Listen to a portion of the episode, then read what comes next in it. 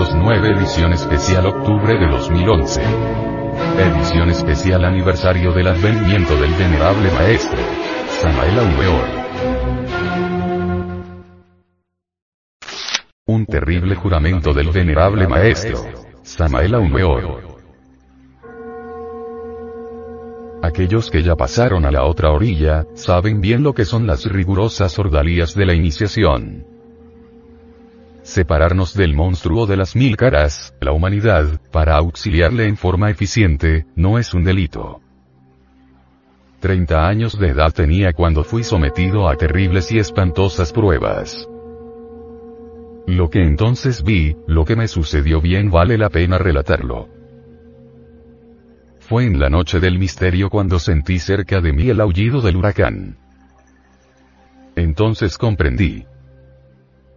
Cuán solo me encontraba aquella noche, y sin embargo, doquiera me situase, aquí, allá o acullá, bien pronto me veía rodeado por las multitudes. No sé cómo venían las gentes hasta mí y luego. Nuevamente solo aullaba el huracán, entonces comprendí lo que el viento se llevó.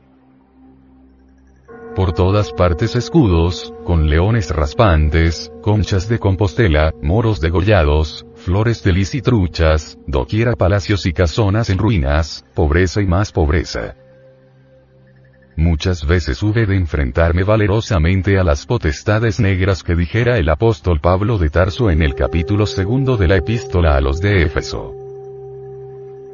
Incuestionablemente, el adversario más peligroso de aquella noche tenía el título fatal de Anagarika.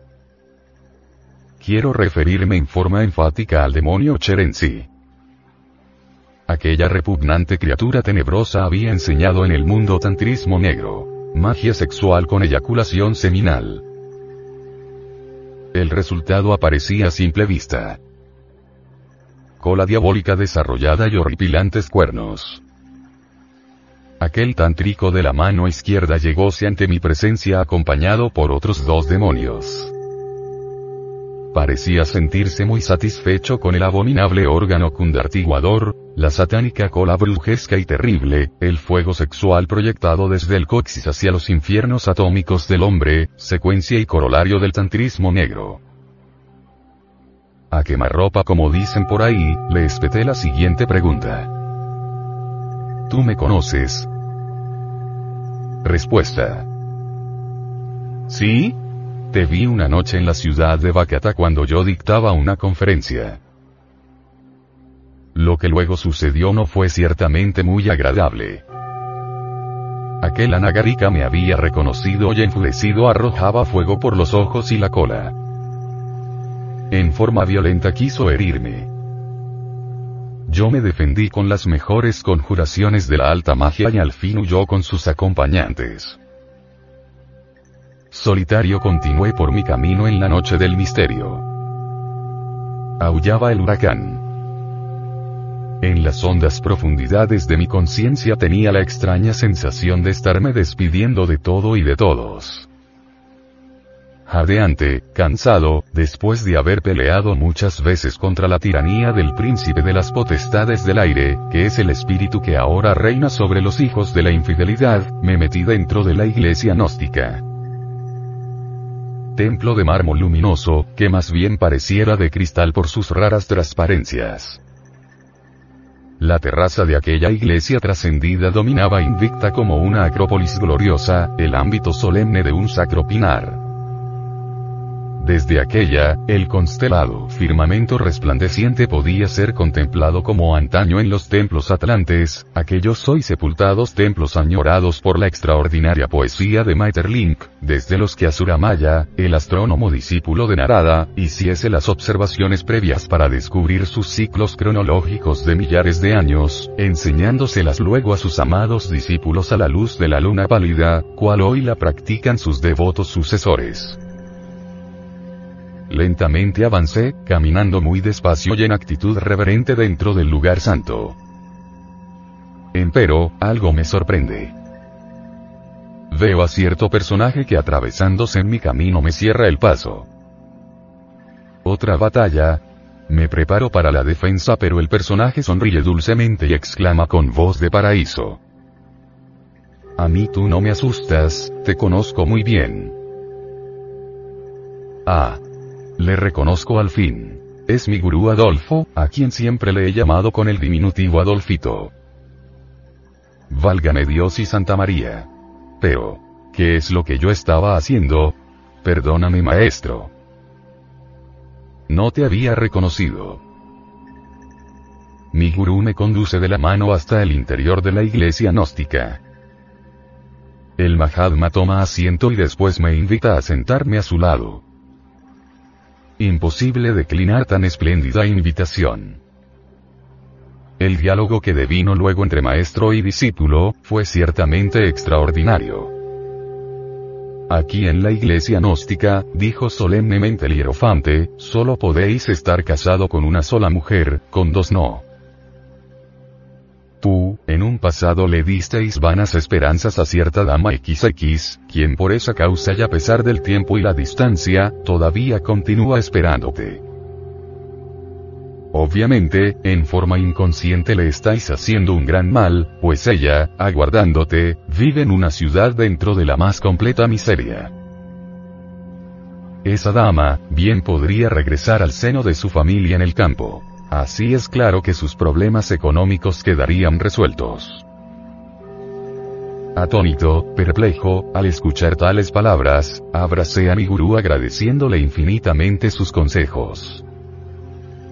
Maestro, le dije, ¿qué me podría usted decir ahora sobre mi esposa Litelantes? Ella sí te sirve para la magia sexual, Sahaja Maituna, con esta dama adecto podéis trabajar en la novena esfera el sexo. Oh, gurú. Yo lo que anhelo con ansias infinitas es el despertar del kundalini y la unión con el íntimo. Cuésteme lo que me cueste. Pero ¿qué habéis dicho, oh discípulo? Cueste lo que cueste. Sí, maestro, eso he dicho. Esta noche, aquí se le ha pagado a uno y luego se le ha confiado la tarea de ayudarte en el despertar del kundalini. Habéis pasado la prueba Irene, exclamó el hierofante, y luego poniendo en mi cabeza un turbante de inmaculada blancura con un botón de oro en la frente, dijo. Vamos al altar. Levantándome presto, avancé con mi santo gurú hasta el ara santa. Todavía recuerdo aquel instante solemne en que arrodillado ante el ara sacra, hube de prestar solemne juramento. Cuéstele lo que le cueste exclamó mi maestro con gran voz, y esta frase vibrando intensamente se repitió luego de esfera en esfera. Cubrí entonces mi plexo solar con la palma de la mano izquierda y extendí la diestra sobre el santo grial diciendo, lo juro. Terrible juramento. Jurar ante el vaso santo. Epílogo. Muy de mañana escribí a la noble dama sufriente que en la ciudad remota me aguardaba. Le aconsejé con infinita dulzura que regresase a la tierra de sus mayores y se olvidase de mi insignificante persona que nada vale.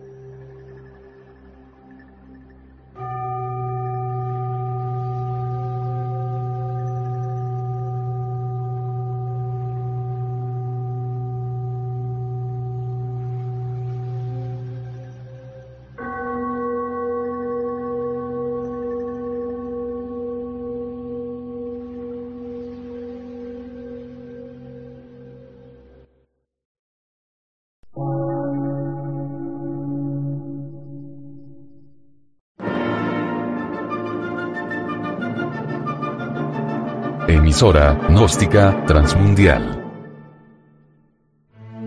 Por una nueva civilización y una nueva cultura, sobre la faz de la Tierra.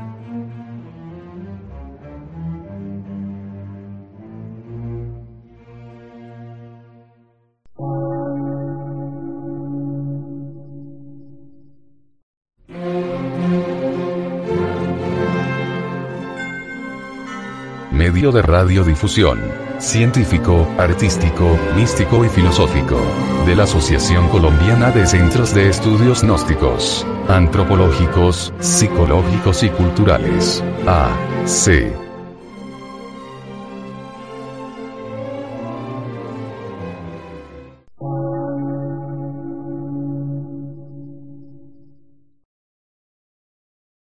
Lectura en movimiento.